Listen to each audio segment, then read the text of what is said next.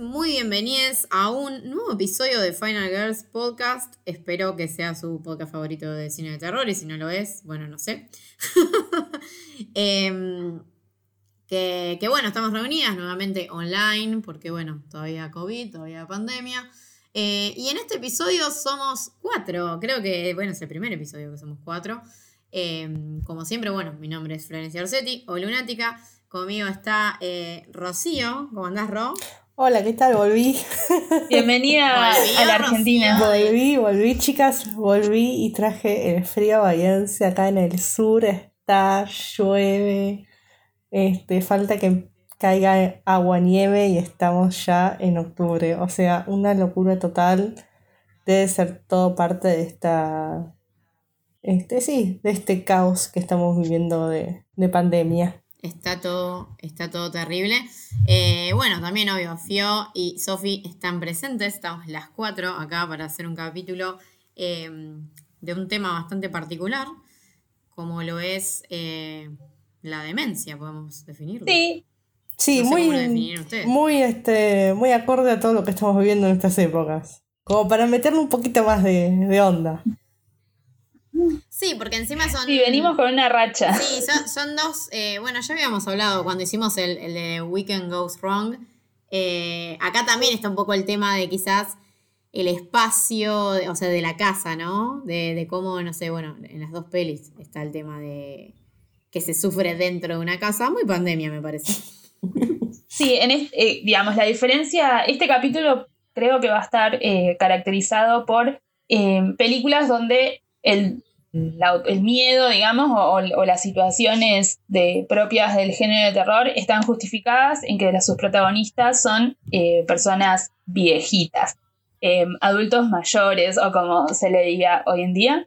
Entonces podríamos llamarlo el capítulo de los, las abuelitas, ¿no? Las abuelas que se vuelven locas y nada, te dan un poco de miedo. Tipo como, ¿se acuerdan el video ese del meme del, chico gamer jugando y le aparece la abuela detrás que le dice, abuela, me van, abuela, me va a matar, Y la abuela aparece y el chico, claro, encima bien de la... Esto podría haber sido una escena sacada de las películas que vamos a hablar hoy porque sale de la oscuridad la abuela y el chico iluminado solo por la pantalla del, no sé, LOL, no sé qué juego juegan ahora los chicos. Bueno, pero ese, esas son nuestras protagonistas del día, eh, las abuelitas. Perdón, yo sumo además de las abuelas, eh, las madres y las hijas. Todo es un círculo. Pero bueno, no dan tanto miedo. Cuando te aparece no, tipo, no dan tanto miedo, la pero vaya, vaya que son protagonistas también. Sí, tal cual. Sí, sí, no, es que yo creo que, a ver, en, en ambas pelis, más allá de que son distintas, son que quizás hasta el, el tono de las pelis todo es distinto, me parece que está ese tema de, de lo que debe ser convivir con una persona senil, eh, o sea, está bien tratado. Yo tengo una amiga que, que, está conviviendo con la abuela ahora en cuarentena y me cuenta cada historia que la mandé a ver una de estas películas y me dijo que sí. o sea, que es eso que muestra es lo que ella vive a diario, obviamente sin la parte sobrenatural, ¿no? Pero, pero bueno, también lo que tienen de bueno estas pelis es que son ambiguas en todo, casi en todo momento, bueno, hasta el clímax, ¿no? Pero manejan bien la ambigüedad de qué está pasando con eh, la señora en esta parte. Bueno, basta de suspenso, digamos cuáles son las películas. Bueno, vamos a hablar por un lado de The Taking of Deborah Logan, que se estrenó en 2014, está dirigida por Adam Robitel, que... No, ¿Qué otra peli? O sea, no hizo ninguna peli. Ah, sí, hizo una de las de Insidious, él. Pasa que hay tantas Insidious que... ¿De la buena o la mala? No, Insidious, eh, la que se llama The Last Key. Es de, o sea, debe ser una de las últimas que sacaron. Sí, una de las malas. y la, la segunda peli del día, que es un estreno relativamente reciente, porque es de este año, eh, que es Relic, de Natalie Erika James. Es una película australiana, muy heredera de Babadook en algunas cosas. Y bueno, uno de los datos es que está producida por Jake Gyllenhaal y por los hermanos rusos. La hermana de Jake Gyllenhaal, ¿cómo se llamaba? Maggie. Sí. ¿No les, da, medio que va a ser como una abuelita de las películas, como una abuelita del terror? Ah. Por la cara. Como, como que ya tiene una, un- ya tiene un, no, pero ya tiene como un- una, una postura media como jorobadita. Y yo, no sé, Sí, siempre fue medio una joven vieja, o sea, siempre tuvo como cara de, de viejita siendo muy joven. ¿Vieron? Vamos, mira, marquen este episodio dentro de 40 años la castean para The Relic eh, parte 2. Volviendo al capítulo de hoy, eh, bueno, vamos a arrancar, si no me equivoco, por The Taking of Deborah Logan. Que bueno, The Taking of Deborah Logan básicamente nos presenta a la protagonista epónima, Deborah Logan. Es una anciana que se sabe que tiene Alzheimer, o sea, ya está diagnosticada, vive con la hija y ambas, eh, por un tema de, a ver, obviamente que no les gustaba mucho la idea, pero por un tema económico acceden a abrir las puertas de su casa para que un equipo eh, de documentalistas entren a filmar lo que es el desarrollo de la enfermedad de esta señora, digamos, ¿no? De eh, Débora. Sí. Y bueno, al principio todo eh, esperable, hasta que empiezan a pasar algunas cosas que los hacen sospechar de qué está pasando realmente con la señora Logan. Porque, eh, bueno, hay algunas, algunos momentos de la película en los que te, te pensás, te, te- lo cuestionás, como obviamente como espectador y los personajes. ¿no? Sí, sí, está bien manejada, eh, la- como decían, ¿no? la ambigüedad de, bueno, eh, ya de entrada te dicen, esta persona tiene un- una degeneración eh, psíquica, ¿no? Como de-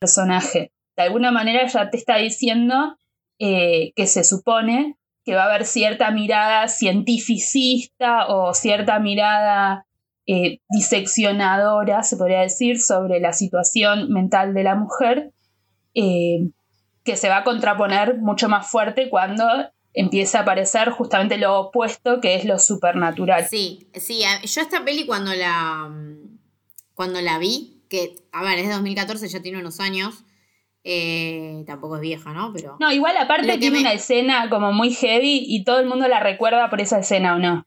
sí, a ver, la escena, sí, la escena en La- su momento yo me quedé como me acuerdo que vivía con mis viejos y estaba en el living de mi casa, creo que una de la mañana y fue como.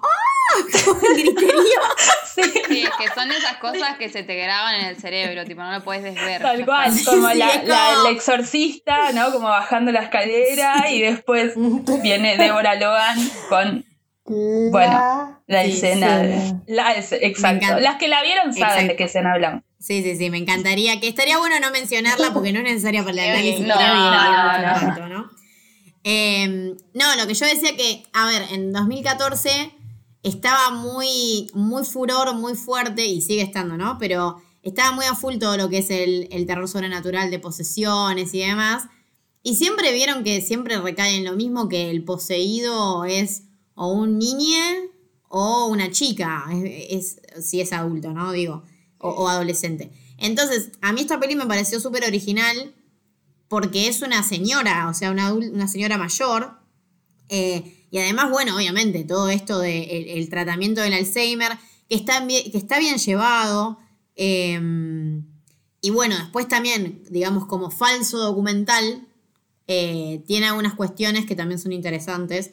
Que, que bueno, que también el cine de falso documental hoy en día, o sea, en esa época estaba llena de pelis, o sea, es como que supo diferenciarse en su momento y sigue siendo una peli. Sí, que- e bueno.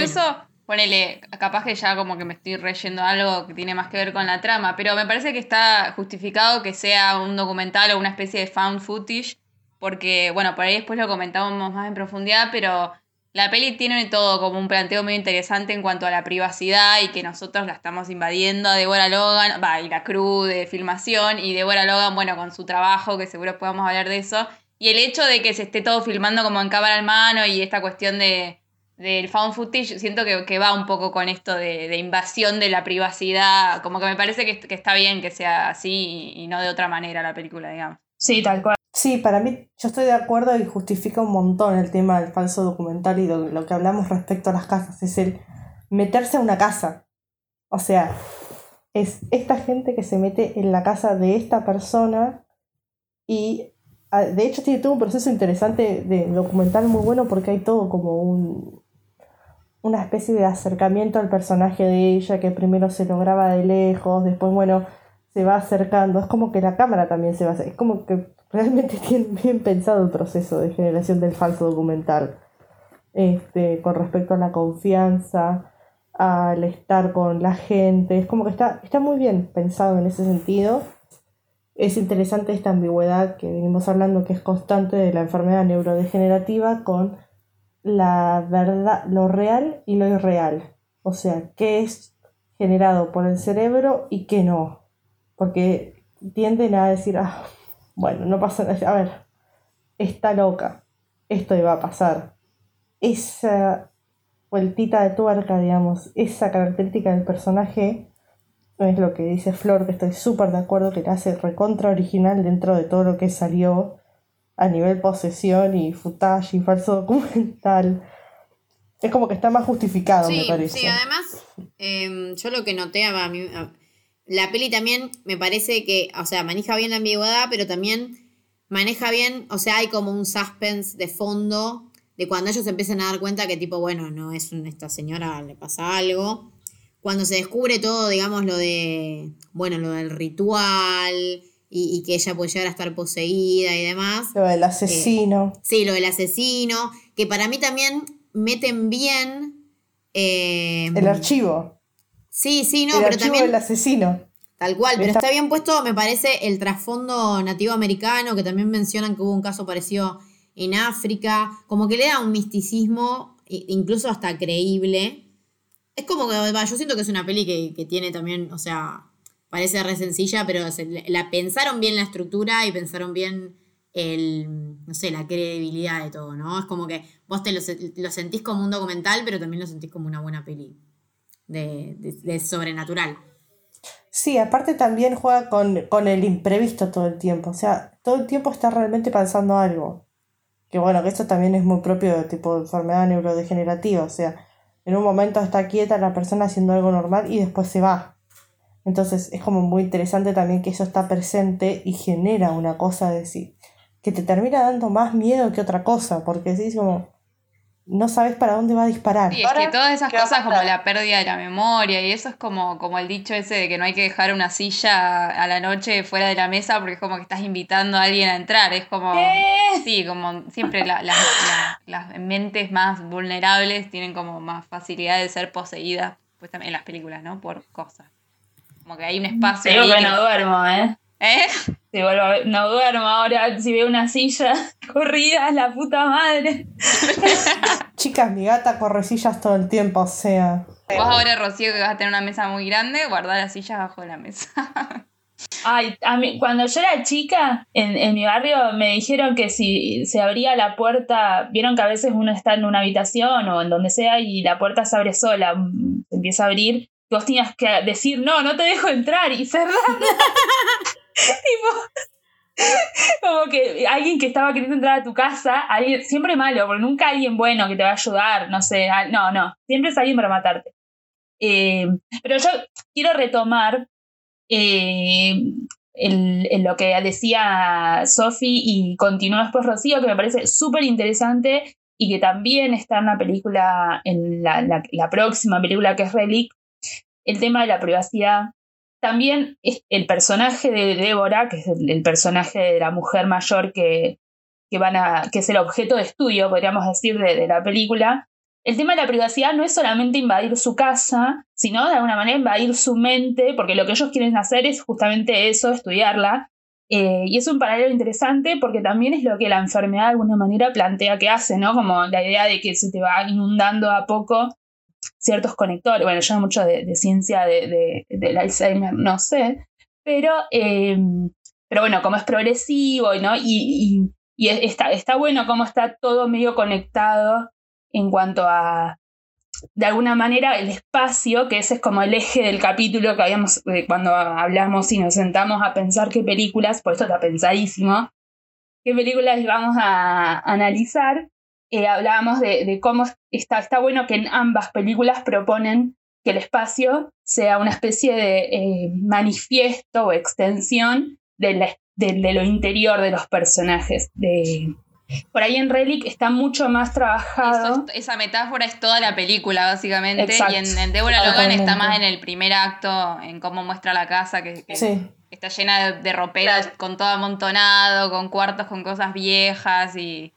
Em, también está muy buena ese momento que él entra a un cuarto que está todo, hay un montón de cosas que están tapadas por sábanas, uno de los que filman. Y bueno, de nuevo, es como, como recuerdos o cosas a las que uno no está teniendo acceso, ¿no? Porque, nada, no, es como muy visual la metáfora, digamos. Si estamos pensando en la casa como la mente, hay como sectores de la mente que están como más a resguardo o que uno no accede tan fácil o que no invita a cualquiera, como, no sé, los áticos, los sótanos. Y ella en el, en el altillo tenía el, la máquina esa del, del, coso, que bueno, también ya entraremos en eso, en, la, de lo que ella trabajaba, no sé cómo carajo se llama eso, las chicas del cable, ¿cómo se llama? el, es, es, la máquina donde que venía a reemplazar el teléfono, o sea, la operadora, claro, ella era la operadora. telefonista, telefonista. La de The Bast of Night. Sí. Sí, o la chica del cable. pero bueno, no. Eso, creo que la chica del cable es más popular. Pero sí, a mí ese, eh, espero que se esté entendiendo para dónde vamos, pero bueno, esa, eh, su profesión, ¿no? El, Débora fue una mujer que crió a su hija. La historia de Débora básicamente es una mujer que vive en, en este momento del presente, vive sola, no está casada, eh, que, eh, ella queda viuda de cuando su hija era muy chiquita y vivió básicamente sola, pero en una especie de red bastante fuerte con los vecinos, porque hay unos personajes secundarios como el vecino que la cuida mucho. Bueno, después vemos que estaban todos medios metidos en una, pero, eh, pero bueno, ella siempre fue muy independiente a partir de su enfermedad, ella pierde esa independencia y, bueno, y es cuando su hija aparece en escena, una hija, bueno, mujer, eh, que ya es adulta, eh, pero que tiene como una, relación muy, muy problemática con su madre, que bueno, es, eso de la relación problemática está presente también en, en, Relic, en el sentido de, bueno, las relaciones nunca suelen estar muy bien, ¿no? En las situaciones en las que el mal acecha, podríamos decir. Y esta hija invita al, equipo de grabación justamente porque ellos están muy mal económicamente y el, el equipo este les, les va a pagar, ¿no? También hay algo ahí, ¿no? De, te están invadiendo por una cuestión muy, eh, muy poco noble, ¿no? no en realidad te, te, van a estudiar porque justamente vos necesitas dinero, estás muy mal. Eh, sí. Pero bueno, entonces... Y digamos que su trabajo de, de chica del cable era bastante turbio también. Sí, después. Era chica del cable. Después nos enteramos, sí, que está bastante. Pero a mí me pareció muy interesante cuando ella te, muestran la vida de Débora antes de la enfermedad, eh, en la que te muestran en su trabajo de operadora y de cómo eh, ella era una especie de, de, medium, podríamos decir, que es lo que termina siendo, al final nos damos cuenta, eh, de, porque a vos te ya, necesitas comunicarte con alguien, ella te comunica, ¿no? Es, esa persona. Y el tema de la conexión que está muy ligada. A mí eso me pareció que estaba muy interesante hasta que al final eh, me pareció muy simbólico porque, digamos, te lo presentaban como eso, el trabajo de ella y vos decías, ah, puede estar, ¿no? Como conectado con el tema de justamente una enfermedad neurológica que de alguna manera tiene que ver con eso, conexiones. Sí, el final. Al final lo hacen, casi, o sea, lo hacen casi al final de la película y nada, ahí ya es como que pierdo el interés porque lo hacen súper obvio. y a mí, o sea, lo vuelven una, una alegoría de que, bueno, sí, no te queda otra que hacer la lectura de que te estaban queriendo decir eso a los directores o el director. Eh, pero, pero nada, me pareció muy interesante al principio. Bueno, yo sí tendría algo que criticarle a la película. Está muy bien cómo tratan, digamos, el tema de la enfermedad como algo de terror, que lo es que es más terrorífico que olvidarte quién sos, ¿viste? Es tremendo eso. Y lo único que le criticaría es que se va demasiado al carajo después. Es como, bueno, sí, y es todo súper recontra, hiper, mega archi sobrenatural. al final. Entonces es como que eso me pareció como muy extremo porque me, me parecía demasiado interesante lo que estaba construyendo en un principio y en una mitad, como para después irse tan al carajo. Es que para mí, es, o sea, en cierto, en ese aspecto, yo lo que sentí es que Relic y The Taking of Deborah Logan son opuestas, porque ahora vamos a hablar de Relic, pero The Taking, eh, a ver, construye bien la ambigüedad, todo, pero al final es como que todo el tipo, todas las metáforas o, todo lo que habla de justamente del Alzheimer, la senilidad, la demencia, al final termina siendo una, o sea, una buena película de terror sobrenatural. El final es, al final es, bastante más visto, diría, al lado de todo lo demás. En cambio, Relic no, Relic como que creo que tiene un final que invita a reflexionar, que hasta incluso capaz cala un poco más hondo a nivel emocional. Esta peli al final da todo por el, por el terror, por, lo sobrenatural. Sí, me parece vago el final, digamos. Vago en contraposición a todo lo que logra construir en un principio, como... Y bueno, termina así, a las piñas. Bueno, es, la propuesta, creo yo. La, película hasta la mitad, como decía Flor, es una película en la que uno está yendo y viniendo en los vaivenes mentales de, de, de Débora para ver si, bueno, es una mujer que realmente está ya al borde de la locura o la demencia, o está pasando algo. Ya después la, segunda mitad es, bueno, no, está pasando algo. O sea, hay algo que es externo, eh, pero de todas maneras sigue teniendo eh, un trabajo, creo, simbólico bastante eh, interesante. Sí. Tienen, sí, sí. Es lo que decía yo, que a mí me parecía que justamente la película, el, trabajo simbólico, no es que no lo tenga, pero el tercer acto no esconde que, o sea, decanta directamente por un terror, entre comillas, quizás menos pretencioso, menos metafórico, es más, que es al revés de Relic, porque Relic, el tercer acto, es súper surrealista y súper simbólico. Y sí, porque esto es pre-hereditario y Relic es post-hereditario, de todos están queriendo ser de terror elevado, como le dicen. No, pero a ver, no, no, paren. Voy a defender a Relic en una sola cuestión. Relic es digna hija de Babadook, no de Hereditary. Sí, o sea, no está tan buena. claro, por eso es como. Pero, pero. O sea, Babadook para mí son palabras mayores y es todo lo que está bien, pero está buenísima igual Relic, sí. Yo estoy, yo estoy de acuerdo con Flor de que son palabras mayores, Babadook. Eh. Sí, re, re. Vayan a escuchar nuestro episodio de Babadook, que fue un gran episodio, y es creo que el 4, 3, por ahí, ¿no? No estoy muy errada. Chicas, ya no sé cuántos episodios vamos, la verdad. ya el 13, está publicado, eso es un número crucial. no, 14, 14. Ordenémonos de vuelta.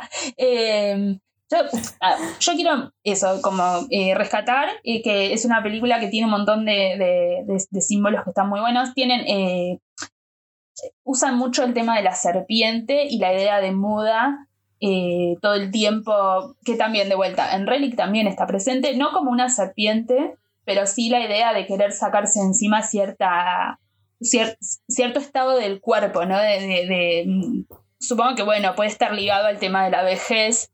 Tiene, hay varios momentos de mutilación del cuerpo, de la idea de muda, la idea de sacarse encima cierta piel, que bueno, uno la puede ligar de vuelta, es, puede o no, es, es simbólico eh, y está atado a la interpretación de cada uno y eso está bueno, pero eh, la idea por ahí de, de, sacarse encima esa piel ese rechazo a la vejez es como, bueno, muy propio también de que sean personajes femeninos, que son, que por lo general la mujer está, tiene, ¿no? ligado a, un peso mucho más grande. De hecho, la figura masculina en, la, en, en Débora, creo que directamente en, en Relic eh, es una casi que no, no aparecen y, cuando aparecen es como nada, lo menos. Eh, pero en Débora, eh, Logan el equipo de grabación tiene, el camarógrafo es un personaje masculino, creo que es el único, aparte del, aliado de Débora, digamos, en, este ritual del mal. Y bueno, ni hablar de que el, patriarca está muerto, ¿no? La ausencia del padre. Pero el, personaje del hombre está todo el tiempo, digamos, muy, muy discutido. De hecho, cuando llegan a la casa, ella a él le da la habitación más horrible del lugar y le dice dormir en el piso mientras que a la otra chica, digamos, del equipo de filmación le da una cama muy linda, digamos, como que el personaje del hombre también es el que el, el camarógrafo, ¿no? Que bueno, que de alguna manera el hecho de que sea el camarógrafo el que, el que ve, eh, es, de los primeros que empieza a decir, che, acá está pasando algo, o sea, tipo agarrar un crucifijo, eh, ¿no? Como a darse cuenta, porque los demás es como, no, no, bueno, tenés que bancar porque ya está muy mal, este, no es la enfermedad, es... No, no, pero acá está pasando algo más que Alzheimer, o sea, acá hay un, no sé, el exorcista. Que, bueno, y también para mí tiene que ver con eso, ¿no? Como que los personajes femeninos están mucho más, de alguna manera, aliados, creo, de alguna manera, no podríamos decir, pero también en esa alianza puede ser que se contaminen también, como que no, es, no, no, no significa que van a tener las cosas más claras. Que de hecho para mí es lo que pasa con este personaje masculino, que ve un poco más que las demás. Y otra cuestión que también me parece que, está ligada a este personaje y a la idea de documental y a la idea de, de, producción cinematográfica, que es algo que se está, de alguna manera se está exponiendo porque ellos están haciendo una película, eh, que nosotros, por lo menos al principio, todo lo, que vemos de Débora, que, nos hace mucho ruido y que, que, empieza a invitar a la idea de algo sobrenatural, es a través de cámaras. Eh, es con una grabación de ella a la noche. Ponen muchas cámaras ocultas en la casa, eh, estratégicamente, como para poder ver a la noche lo que hace. Entonces, como que, que durante el día sea más o menos normal y a la noche vos ves, de vuelta al otro día, vos ves esas cámaras, esas grabaciones y la ves hacer cosas raras, como por ejemplo que salte y no veas el, o sea, la, acción de saltar y ya enseguida aparezca arriba de una mesa, o, una persona está instalando la cámara y vos ves cómo se acerca de atrás eh, Débora y después desaparece. Como que hay muchas situaciones de esas, todas a través de la cámara, que también es interesante porque eh, de alguna manera ellos no ven, pero las cámaras sí, que es lo que, bueno, es toda esta idea de, cómo cuando el cine empieza y el cine se dice que la cámara justamente eh, tiene un destino em, documental, de ver la realidad como realmente es, objetivamente. ¿El cinema verité? Claro, o sea, la idea ¿no? de los Lumière. Que la única, digamos, que la, que la cámara es un objeto que ve la verdad que no tiene, digamos, que no tiene un punto de vista, que el punto de vista se lo da quien toma la cámara, pero que la cámara es la que realmente registra la realidad tal cual es. Claro, es una mirada positivista del cine que justamente en la mitad de la película se va a caer como se cae la, digamos, la mirada positivista de todos los personajes, porque de los médicos, de todos, porque es cuando empezamos a ver que en realidad está tomada por una realidad paranormal, que es justamente lo opuesto eh, a todo lo anterior, eh, a la mirada más científica. Em, que, bueno, me, parece, además, cuando yo lo vi me acuerdo que eh, decía, bueno, pero estará editado, como que el hecho de que también sea una grabación sigue aportando a la ambigüedad de decir, bueno, no sé, capaz que puede ser que haya un corte en el medio, ¿no? Como que uno puede manipular eso. Pero me parece que eso está bueno, que está bueno como la, digamos, en esa propuesta. Es lo que la hace más única en, comparación, digamos, cuando la comparamos con Relic, porque Relic no, no, trabaja este, este, este, específicamente este tema de documental. Pero nada, me parecía como que estaba bueno eh, nombrarlo. Sí, sí, es que por eso, a mí me parece que, mm, o sea, son pelis muy parecidas, pero cada una tiene como su búsqueda propia, ¿no? De alguna manera. Em, y también, bueno, responden capaz a momentos distintos del cine de terror, porque más allá de que son pelis recontra media contemporáneas y bueno, o sea, hay poca diferencia de años, es cierto que quizás hoy en día si vos decís, bueno, hago una peli de terror para reflexionar sobre el Alzheimer y no sé, em, justamente esto, eh, la senilidad y demás, capaz hoy en día, bueno, se buscan otros diálogos, sobre todo en el cine que es para el circuito de festivales, ¿no? Porque estas dos películas, ninguna de las dos está pensada para las salas gigantes y eso. Sí, tal cual. No, pero funcionan muy bien las dos, ¿eh? Va, a mi entender. Sí, sí, es que para mí, a mí de Taking of Deborah Logan en su momento me la voló y Relic también. Relic me dejó pensando, la vi como un amigo, después de terminarla hablamos como una hora de la película. Sí, sí. a, mí me, a mí me gustó mucho Relic. Además te, te hacen también, digamos, eh, charlar de este tema, porque uno termina no hablando no solo de la película, sino hasta puedes terminar hablando de temas que tienen que ver con la vejez y la representación de, de los adultos mayores y demás pero no son como que se ponen a reflexionar de una manera obvia ni, ni hacer una, una crítica o lo, lo, que sea, digamos, sobre... Me hizo acordar mucho a, la, a, la visita, que la de los también, los abuelitos. La de Shyamalan. Exacto, sí. Que bueno, bien podría estar también en este doblete, pero bueno, que seguramente en algún otro momento la, la retomaremos porque está muy buena. Eh, pero bueno, también, ¿no? Como esa idea de, de, vejez, pero muy siniestra eh, y ambigua de no saber, bueno, ¿es normal, ¿no? Que actúen de esta manera o es lo esperable? También la vejez tiene eso de, de muy de terror, porque, digamos, como siempre decimos, ¿no? El terror trabaja mucho la otredad, el otro, eh, porque tiene que haber sí o sí ese, ese contraste. Eh, y uno la vejez medio que, que de repente es otro, o, o, incluso uno convive con un otro que, que, está ahí medio perdido porque empezás como a, no sé, tus facultades empiezan a alterarse y, y, bueno, no es algo raro que de repente no te acuerdes quién sos o, o, te, o te, olvides las cosas o, o hayas sido durante toda tu vida una persona y de repente ya no sos lo mismo, o sea, como es, es también porque como en esta cultura occidental uno no habla mucho de la vejez y de la muerte, entonces hay cosas que deberían ser normales, pero no lo son.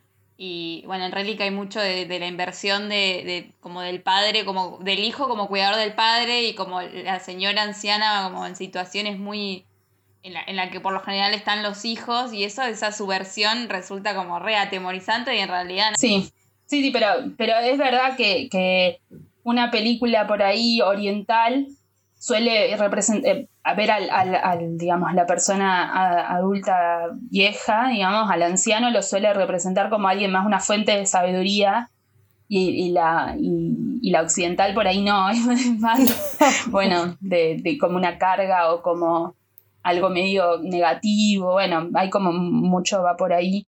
Em, pero bueno, pasamos a la otra. Podemos, eso iba a decir, podemos pasar a Relic. Sí, porque hay como eh, muchas cosas que se enganchan, creo. Claro, tal cual, sí. Sí, es que es como para hablar de hablar de Relic. O sea, ya vinimos hablando, o sea que ya es momento.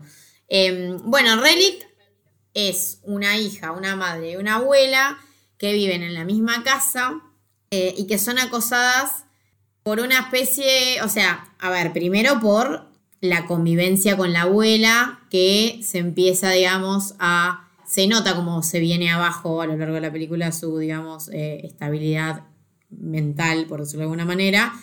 Pero también la película pone mucho énfasis en que hay una especie de presencia o algo, digamos, que eh, está también, o sea, consumiendo a esta señora, pero también está como un poco consumiendo al hogar por dentro, ¿no?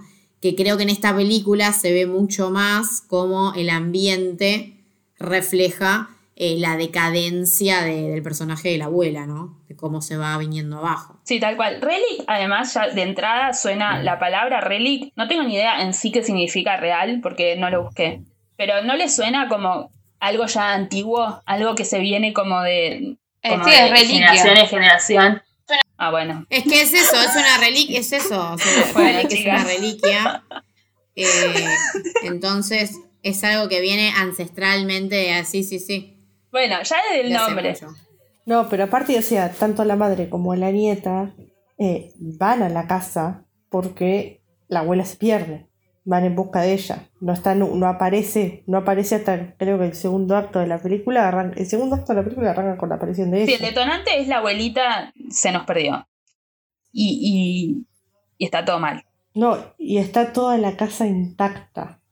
Sí, el relic es eh, el, eje, lo, ya lo hablamos en, The Taking of the Hora, pero en Relic es, es donde más vamos a ver el tema de, de, la simbología de la casa. O sea, Relic es el espacio de, la casa, básicamente. No hay, bueno, y los jardines, podríamos decir. Pero es todo ese micromundo. Porque no solo es la representación del, del, estado interno del personaje principal. ¿Se acuerdan el nombre de la abuela? Edna. Edna, ok. Básicamente, cuando la película empieza y ella llega, digamos, eh, llega la, la, Emily Mortimer, que es la hija de, de Edna, eh, llega a la casa con, llegan juntas, ¿no? Con, con su hija, que es Sam, eh, lo que hacen es eso, es recorrer esa casa y, como decía Ro, admirar de que es una casa que está intacta seguramente de como estaba cuando este, ella dejó de, ir a visitar a la madre o porque no viven en el mismo lugar. Ella viene a rescatar a esa madre que, se pierde, ¿no? A, ver qué está pasando, básicamente, más que rescatar. Y con intenciones de llevarla a otra casa de cuidado de ancianos, sacarla de, de ese micromundo y llevarla, que no, justamente en la película ese va a ser de alguna manera el conflicto dentro, entre otros, que es eh, la defensa, esa casa no, no va a querer que se vayan, eh, porque hay una especie de simbiosis. Sí. No, pero aparte hay algo, Edna, que es, esta es mi casa, esta es mi vida, y acá no se mete nadie. Porque de hecho hay un momento en donde Renita dice, bueno, abuela, yo, la verdad, es que nada, me vengo a vivir con vos. Y la abuela la saca carpiendo como una campeona, ¿viste? No, como que sucede eso también, la invasión del espacio, de decir, bueno, en la casa pasa esto, y es como que ellas no encuentran las cosas, o cuando las encuentran no las entienden. O sea, está muy, la casa está extremadamente bien pensada, cómo se agranda, se achica.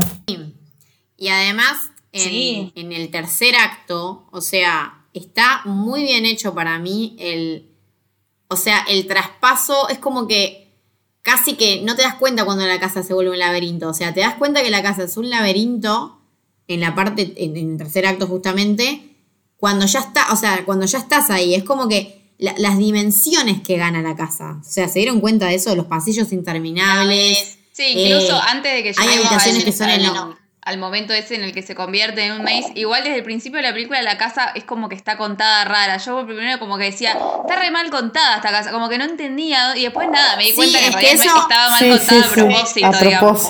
Por eso, al principio no entendés bien qué cuarto desemboca en dónde ni qué como Sí, sí, sí.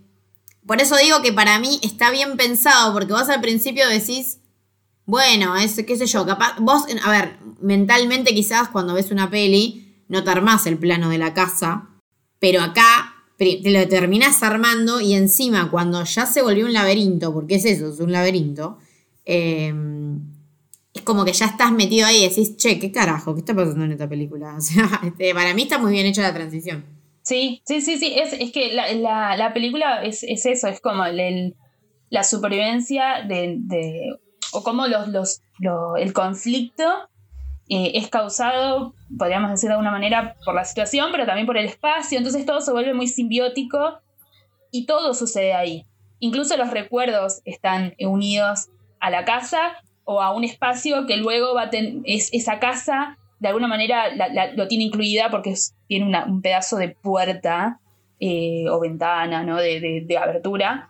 Y es, sol, es, de vuelta, es tanto el interior como el exterior que estás echando afuera. A mí me parece una escena hermosa, me parece la del baño. La de ella en la bañadera. ella se encierra con la bañera. Me parece súper poética y muy linda. Pues como, bueno, es como por un lado lavarse y por el otro lado es tan creepy, digamos, en ese baño con plantas, este...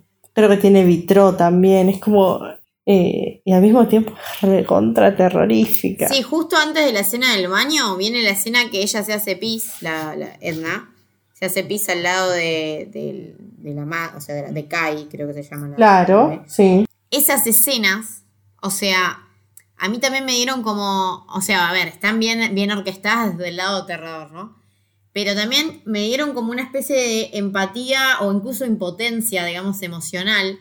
Porque la escena, a ver, si vos... Eh, a ver, es perturbador, ¿no? Obviamente la ejecución, todo, pero en sí, que la señora venga y se haga pis y todo eso, es como que, o sea, recrea, debe ser lo que debe ser el, no sé, la agonía, por decirlo exageradamente, de convivir con una persona así. Porque la escena del baño también, es como que, si vos pensás la escena del baño, desde el punto de vista de la madre, que quiere entrar y no puede, y la vieja está adentro, es como re posible, ¿entendés? Si vivís con una persona senil, que pase eso. Sí. Eso, que se haga pis, todo eso. Y, y bueno, cuando yo hablé esta película con mi amiga que vive con la, que vive con la abuela, que está así, como que me cayeron 500 millones de fichas y dije, qué terrible todo esto. Sí. Pasa, claro, sí, sí. Digamos, no, no, es, no es lo ideal, lo que pasa es que, bueno, eh, supongo que, eh, no sé, culturalmente también es... No, bueno, el, el, el momento ese que, que, se hace pis, que encima es como re, bueno, hacerse pis es como, como una pérdida de, de, control absoluta. Sí, sí. Y, y, es una más de esas escenas en la que hay esto como un cambio de rol de entre padre e hijo junto con, con la, la, otra escena cuando ella le pide a la hija que se fije abajo de la cama si hay algo. Sí. Eh, hay varios momentos así. Bueno, en el final ella la termina cargando casi como un bebé, como que. Eh, esa... Eso iba a decir, esas son las escenas que anticipan completamente el final. O que. Porque yo la primera vez que la vi, no sé si a ustedes les pasó, como que el final me descolocó. Y después, como a, a, mirando en retrospectiva todo eso, dije. Como que le, me cayó la ficha también, como que fue una peli que me tuve que sentar a reflexionar, básicamente. Sí, sí, sí, y, y, no les hizo acordar en, en todo lo, lo, que es la arquitectura de la casa y la situación mental del personaje al resplandor. ¿Un poco? Sí, sí, re tiene, tiene, Porque bueno, trabaja, eso, digamos, me, me, interesaba por ahí destacar, en esta película más que en la anterior, que si bien lo nombramos, eh, no, lo, no lo desarrollamos porque, bueno, está acá es toda la película. Eh, que es como cada, cada espacio de esa casa, como decía, ¿no? Como uno sí o sí se tiene que hacer ese mapa porque el, el espacio es vital para entender la relación y, de, de, los personajes y, y, todo lo que va ocurriendo, porque les ocurren sí, sí, cosas sí. tan raras y tan... Eh, hay tanto caos en lo que va pasando eh, que uno necesita como contextualizarlo. Y cuando lo empezás a pensar desde el espacio, ¿no? Eh, bueno, el lugar cerrado, porque ellos están todo el tiempo dentro de esa casa, entonces el lugar cerrado es uno de los símbolos más recurrentes en el fantástico y en el terror, ¿no? El fantástico, como siempre, es, es, lo que, de lo que abreva el terror, eh, que es justamente un lugar en el, que están los personajes encerrados, el afuera que amenaza, eh, que acecha, que de hecho lo, lo, eso está en ambas películas, como ellas mentalmente ellas tienen miedo de lo que está afuera como que en, en, esta película, en Relic, ella varias veces, la, la abuela, digamos, Edna, dice, alguien me quiere ver, o sea, ella supuestamente tiene miedo porque dice, alguien me quiere agarrar, alguien me quiere llevar, alguien me viene a buscar, y todo el tiempo mira por la ventana y tiene miedo y se esconde. Y pone, como se dice, cerraduras en todos lados. Claro, como que se encierra en esa casa. Entonces, digamos, de manera simbólica, el lugar cerrado funciona como un micromundo. Eh, un micromundo es donde básicamente representa el mundo entero de, esa, de, de, esas tres personas. Es un espacio donde se concentra la historia. Simbólicamente, en la casa, como, símbolo, eh, se concentra justamente la historia del hombre, ¿no? como todas las edades del hombre, se dice. Esto es, digamos, mitológicamente, pero eh, en esta película lo vemos porque tenemos a la nieta, que es la más chiquita, tenemos a la madre, y tenemos a la abuela, de alguna manera tenemos todas las etapas del hombre, todas las, las, edades, ¿no? Eso está como muy... Eh, y cómo de alguna manera actúan distintos por sus propias características biológicas y de edad, eh, pero al mismo tiempo están todas unidas por algo, que eso está como en la idea, ¿no? De, de, de tradición. Que bueno, y obviamente eso es análogo a nuestra propia historia como seres humanos. Pero bueno, y cómo esta simbología suele proponernos la, la, idea de que cada espacio de la casa está dividido eh, en sectores que representan al, nuestro propio, eh, nuestra propia mente. Y en esta casa, el, que por eso yo pensaba mucho en el resplandor cuando la miraba, porque en el resplandor vieron que suben escaleras todo el tiempo, bajan, bueno, de hecho hay como escenas de transición entre el arriba y el abajo, son muy conocidas, pero en esta película el altillo Ustedes fíjense cómo está muy correspondida. Yo creo que la directora debe, debe, debe conocer mucho de, de, de, estas cuestiones más simbólicas porque el altillo suele ser representado, digamos, se dice que representa la cabeza, la mente. La, la planta por ahí principal o, o la... O el, ¿Cómo sería? Cuando la, digamos, la planta baja. Sí, el, el, el hall. Claro, el living, hall. bueno, toda la, la parte, digamos, de ahí es la vida cotidiana, es el día a día, lo que uno por ahí muestra al mundo, ¿no? Como lo más, de alguna manera, sí, cotidiano sería la palabra. Y el sótano, o, lo que está debajo, que en Débora Logan era la cueva eh, del final, eh, digamos como lo subterráneo, lo que está por debajo de, de, la, de la vida cotidiana y de la mente, es lo oscuro ¿no? lo, sagrado, el deseo, todo eso que de alguna manera no solo queremos esconder o, por ahí no, no exteriorizamos eh, como más eh, abiertamente. Sí, casi como que lo, lo inconsciente incluso. Claro, sí, sí, sí. lo que tenés ahí trabajado. Tal cual. Sí, sí, sí. Y, en, el, esto sí, en el terror específicamente, el sótano suele eh, representar el descenso al infierno. que bueno, es como, digamos, es que no solo, no solo es, desde el punto de vista, de, digamos, religioso, porque obviamente uno piensa en, infierno y piensa en, bueno, el cielo, el infierno, Dios, el diablo, pero también es, es el, digamos, es lo iniciático del personaje, de alguna manera cuando tiene que empezar a luchar. Eso lo vemos en un montón de películas, igual en Psicosis. Psicosis es una película que también tiene el tema de la vejez y el tema de la demencia. Eh, en la casa de Halloween, cuando vieron cuando ella eh, al final está luchando contra el mal, digamos, contra Michael Myers, también, digamos, está la parte de arriba de la casa, digamos, tiene, también tiene recovecos donde se esconde, la, digamos, la, arquitectura de la casa también es importante para el carácter que Lori le va a poner a la lucha contra, contra el asesino. Entonces, creo que esta película, si tengo que destacar algo como decir, que tiene como, como un trabajo muy importante es justamente en eso, en cómo la casa eh, representa no solo a un personaje y, su estado mental, sino el de tres, porque los tres personajes son muy importantes para la narración, no solo la abuela. Sí, no, es que no, son, no solo la abuela, porque sobre todo, a ver, en el final queda más que claro para mí. Em, que justamente yo creo que en la escena final se termina de entender, por ejemplo, toda esta cuestión, esta cuestión de las manchas negras en la casa y de que cómo estaba este sueño, recuerdo reiterado del hombre que se cae y dejaba como la mancha en el piso y demás. Nada, que bueno, en la escena final me parece que sí, que se entiende todo, la relación familiar, todo eso también. Ah, va, no sé, yo a lo largo de la película sentí que quizás había un contraste más interesante entre mm, la anciana, Emma, y la más joven, que se me fue el nombre de nuevo. Bueno, eso era algo que, sí. Que, sí, que yo les iba a preguntar qué les había parecido, porque yo había estado toda la película como estaba muy atenta y había un montón de pequeños indicios que, que daban a pensar de que, de que había, se estaba hablando de un salto de generación. Vieron que hay muchas enfermedades que saltan una generación. Sí, eh, sí. Y está esto de que ella, bueno, no solo que se lleva mejor con la nieta, sino hay un montón de cosas como que le da el anillo de compromiso que, la, que Kay no pudo usar, que le enseñaba a, tocar el piano a la nieta. Incluso físicamente son mucho más parecidas la, eh, Edna y Sam que Emily Mortimer, que nada que ver, es morocha, de ojos marrones.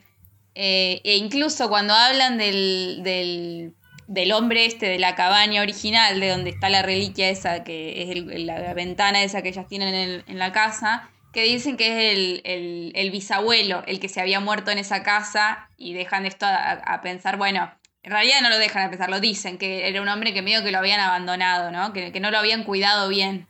Y, eh, y, bueno, y este hombre específicamente dicen que era el bisabuelo, o sea, sería el abuelo de Edna porque Emily Mortimer dice mi bisabuelo. Entonces de nuevo ahí había un salto de generación, o sea, era el bisabuelo, Edna y... Bueno, y ni hablar que Sam es la primera que se mete en el, en el maze, eh, aunque también es la primera que sale, porque cuando hacen el agujero es la primera que pasa. Eh, pero había todo el tiempo como eso, como que yo estaba como, sí, esto va, no sé, como que en mi mente en el final si bien obviamente es algo que le va a pasar a las tres, porque bueno, todos estamos en este hermoso sendero de la mortalidad, inescapable, pero, pero había muchas como pistitas de, que iba por ahí. Pasa que a mí, es que a mí me pasó lo mismo, porque por eso digo que yo sentí la dinámica abuela-nieta, digamos, más fuerte, pero me parece que la escena final, más allá de que se puede pensar como la enfermedad, que yo también me la veía venir como más lo mismo que vos, digamos, una cuestión así, me parece que la, parte final, que justamente está la manchita en Kay, que la ve esta Sam, para mí es como una especie de, eh, como un recuerdo o una especie de foreshadowing, como vos en algún momento vas a tener que cuidar de tu mamá, una cosa así para mí es. Como, o sea, no la vas, no la vas a, no tenés que dejar que la abandonen como a este, bueno, el señor, o como está pasando con la abuela. Eh, entonces, obviamente, es una metáfora clara para mí de, de, la enfermedad genética, Alzheimer y demás, pero también es una metáfora de eso para mí, de cómo... Sí, es re claro eso del puntito negro. Escuché una, una, una sola entrevista, escuché de, la directora y escritora también, porque también la escribió. Eh, que bueno, si a alguien le interesa, el, se llama, el, el, podcast se llama, era una entrevista en un podcast que se llama The QA with Jeff Goldsmith, está en inglés igual. Pero algo que me llamó la atención fue que es, dijo, contó que la manchita del final se la hicieron agregar, no estaba en el guion original. Que, o sea, para ella la película terminaba en que ellas tres estaban en esa cama, eh, pero le dijeron que como que querían que la película termine en una nota un poco más bajón y que por eso le hicieron agregar eso de la manchita, no estaba originalmente. Bueno, pero medio que se nota, ¿no? Digo, con lo que ustedes están, la charla están teniendo, o sea, esa mancha, más allá de cómo uno la interpreta, ya, o sea, sobresale, eso seguro sí, es que la mancha quizás es el único mensaje que te tira la película directo a la cara, porque el resto de los mensajes no son tan... O sea, si ahora lo pensás como algo agregado y tiene sentido. Sí, sí, y, también en esa unidireccionalidad de, la interpretación que la película no lo tiene, porque, a ver, todo esto de lo que hablamos, nada, o sea, lo podés interpretar así o no, y digamos, y simplemente ver la historia que, que ves y listo, ya fue, y, tiene un sentido, pero es cierto que, nada, por ahí ponerte algo que es tan, o sea, alegórico, o sea, tan un solo significado o una, una sola interpretación posible, es como, eh, no va a tono, por lo menos, con lo anterior. Pero bueno, a mí me parecía interesante por ahí ver al personaje de Emily Mortimer, la hija de, Edna, digamos, sería la, del medio. Eh, también yo como yo estoy de acuerdo en que a mí me, sonaba como que era el personaje raro, pero bueno, por ahí pensándolo, puede ser el personaje que de alguna manera tenga que, eh, es el, verdadero personaje que lucha o que se está entrando a la aventura, es el personaje que, porque las otras medio que ya están convencidas de, la situación. Sí, Emily Mortimer tiene un arco, digamos, al final. Claro, claro, es justamente el personaje que, que le falta ver, creer, no creer, ¿no? Ver que, digamos, qué dirección va a tomar, como que el destino de las otras dos medio que ya está echado. Em, y bueno, y al final sabemos cómo termina, pero, pero sí, creo que, por ahí puede, puede...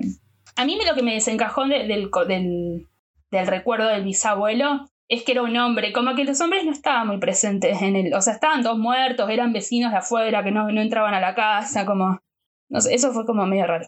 Pero, pero nada, es, es una película que está bastante está bastante buena. A mí me parece bastante sólida la película. Sí, coincido. Funciona muy bien también, este, no solo, digamos, en el sentido de el personaje de la abuela, que es la que tiene el problema y demás, sino como una línea donde decís, todos tienen problemas grosos.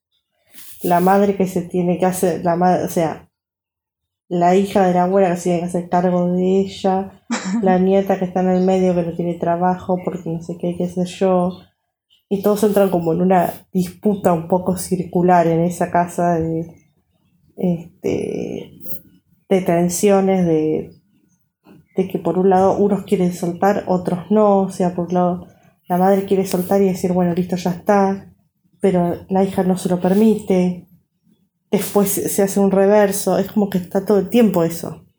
Y en el momento hay, hay digamos, y durante la película están esos momentos medios, digamos, esos momentos de quietud, como le digo, la escena del baño, que es como ese momento de, la atención está afuera, pero no dentro del baño.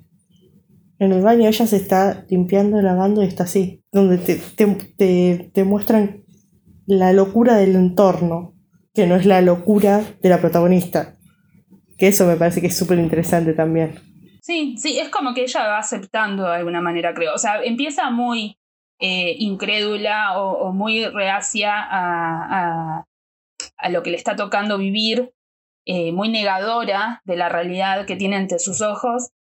Eh, y es cuando de alguna manera se vuelve parte de esa casa y, de, y de, esas relaciones, porque bueno, ella no vivía ahí la, hija de ella, o sea, la, más chica de, de las tres, eh, siempre estuvo muy dispuesta a, como de alguna manera, a ser parte de, esa dinámica, pero a Emily Mortimer, digamos, le cuesta más. Y bueno, y es como que de a poco va como entrando en esa, básicamente, hasta que al final acepta totalmente eh, su lugar en, la tradición.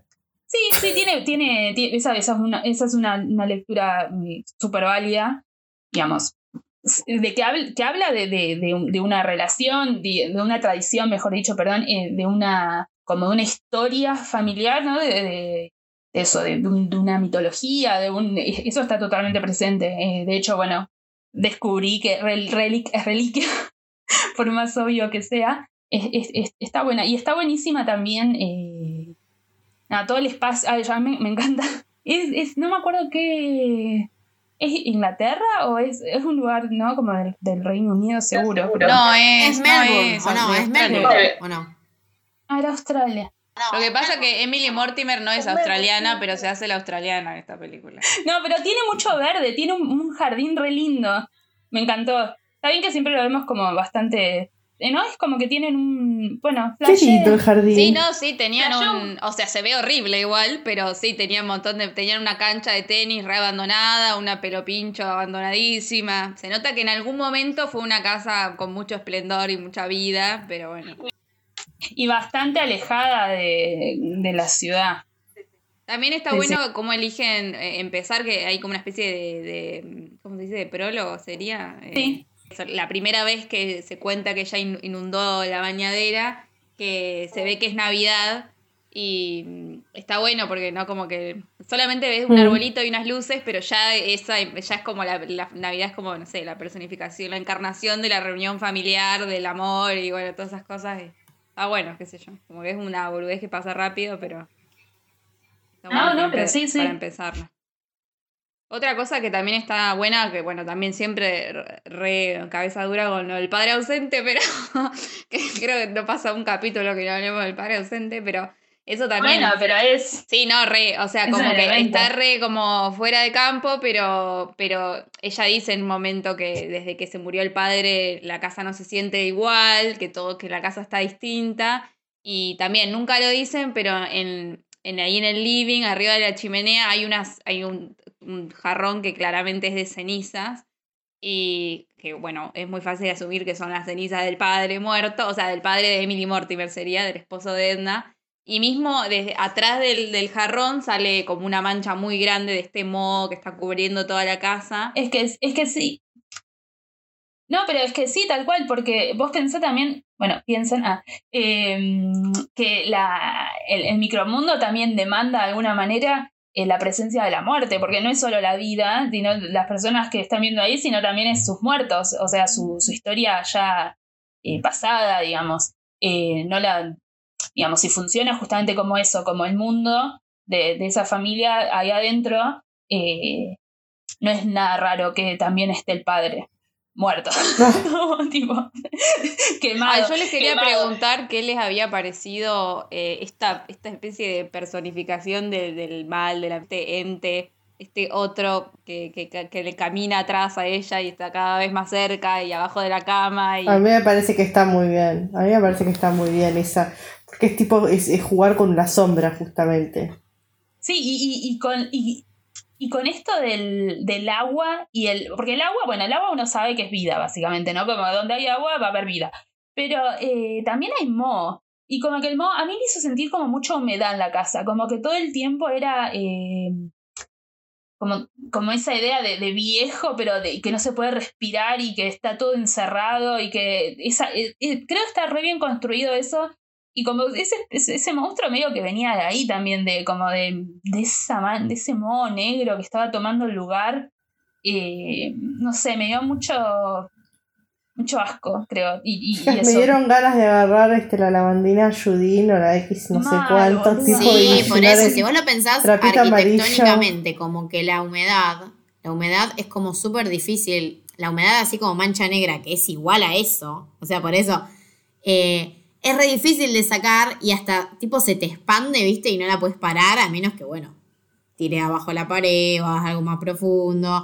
Entonces yo creo que hay una metáfora medio ahí.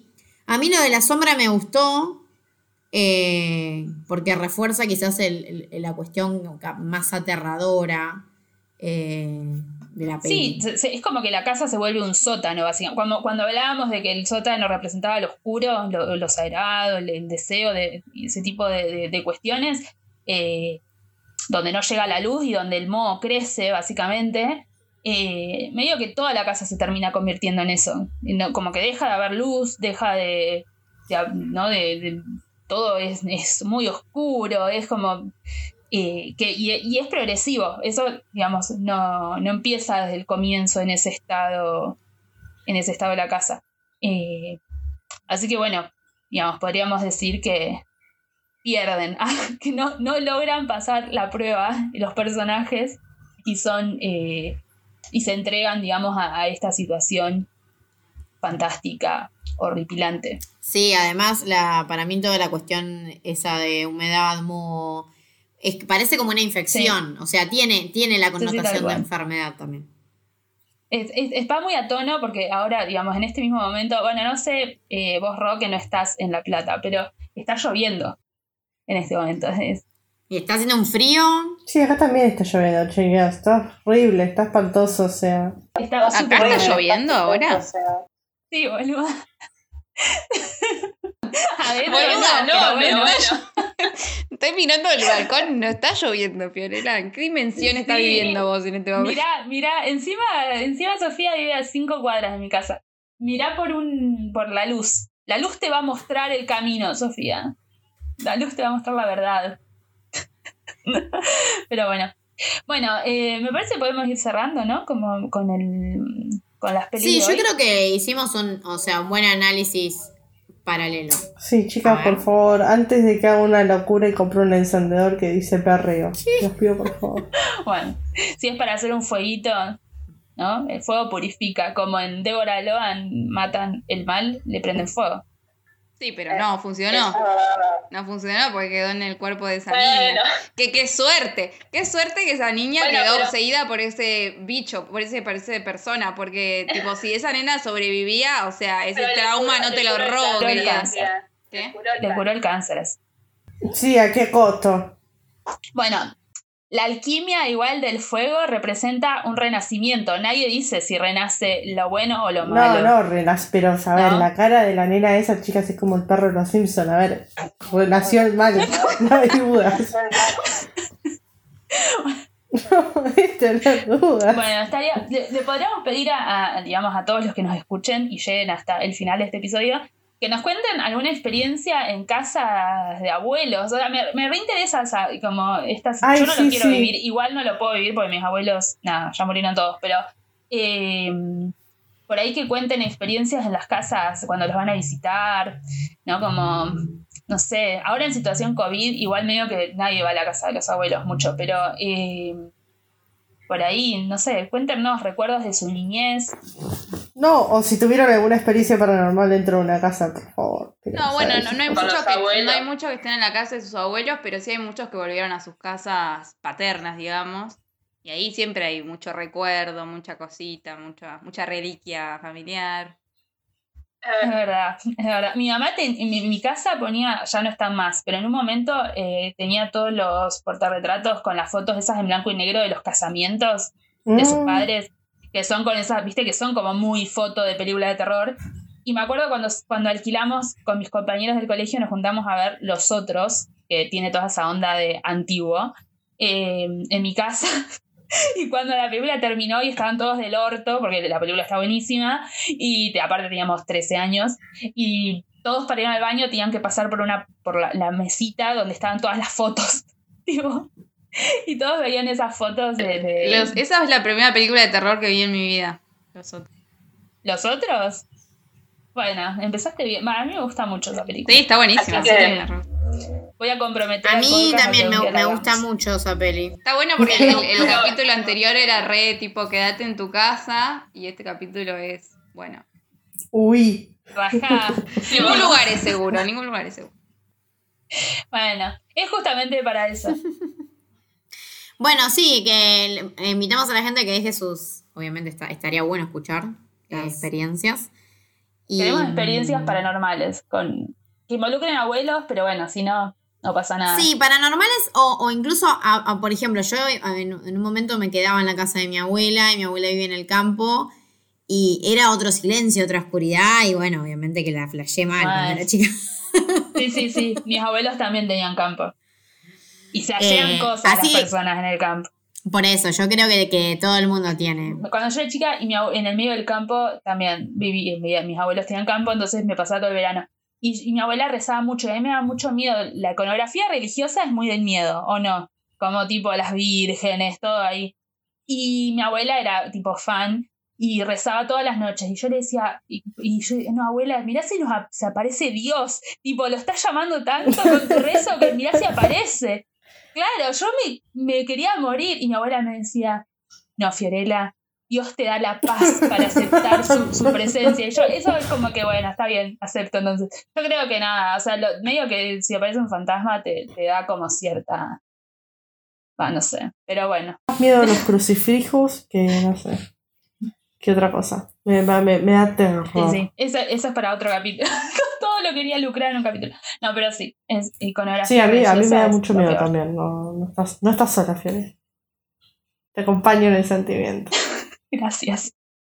Gracias, gracias. Bueno, eh, un placer, eh, sobre todo eh, hacer este capítulo en juventud y no en tercera edad. Juventud Divino Tesoro. no nos abandones nunca, ¿no? Viviremos bajo el, la- el lema de vive rápido, muere joven. Eh, Yo muchos años más no voy a tirar.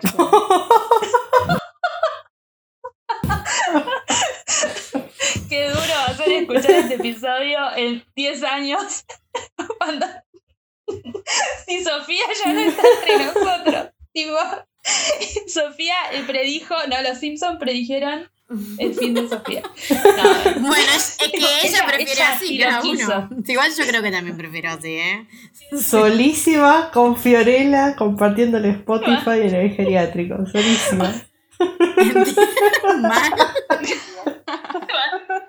Ay, sí, chicas, va- vamos a hacer el meme ese de la viejita con el andador, tipo diciendo compartir el podcast en Spotify y la chica al lado que sigue. Sí, sí, Grandma, ¿cómo es el meme ese?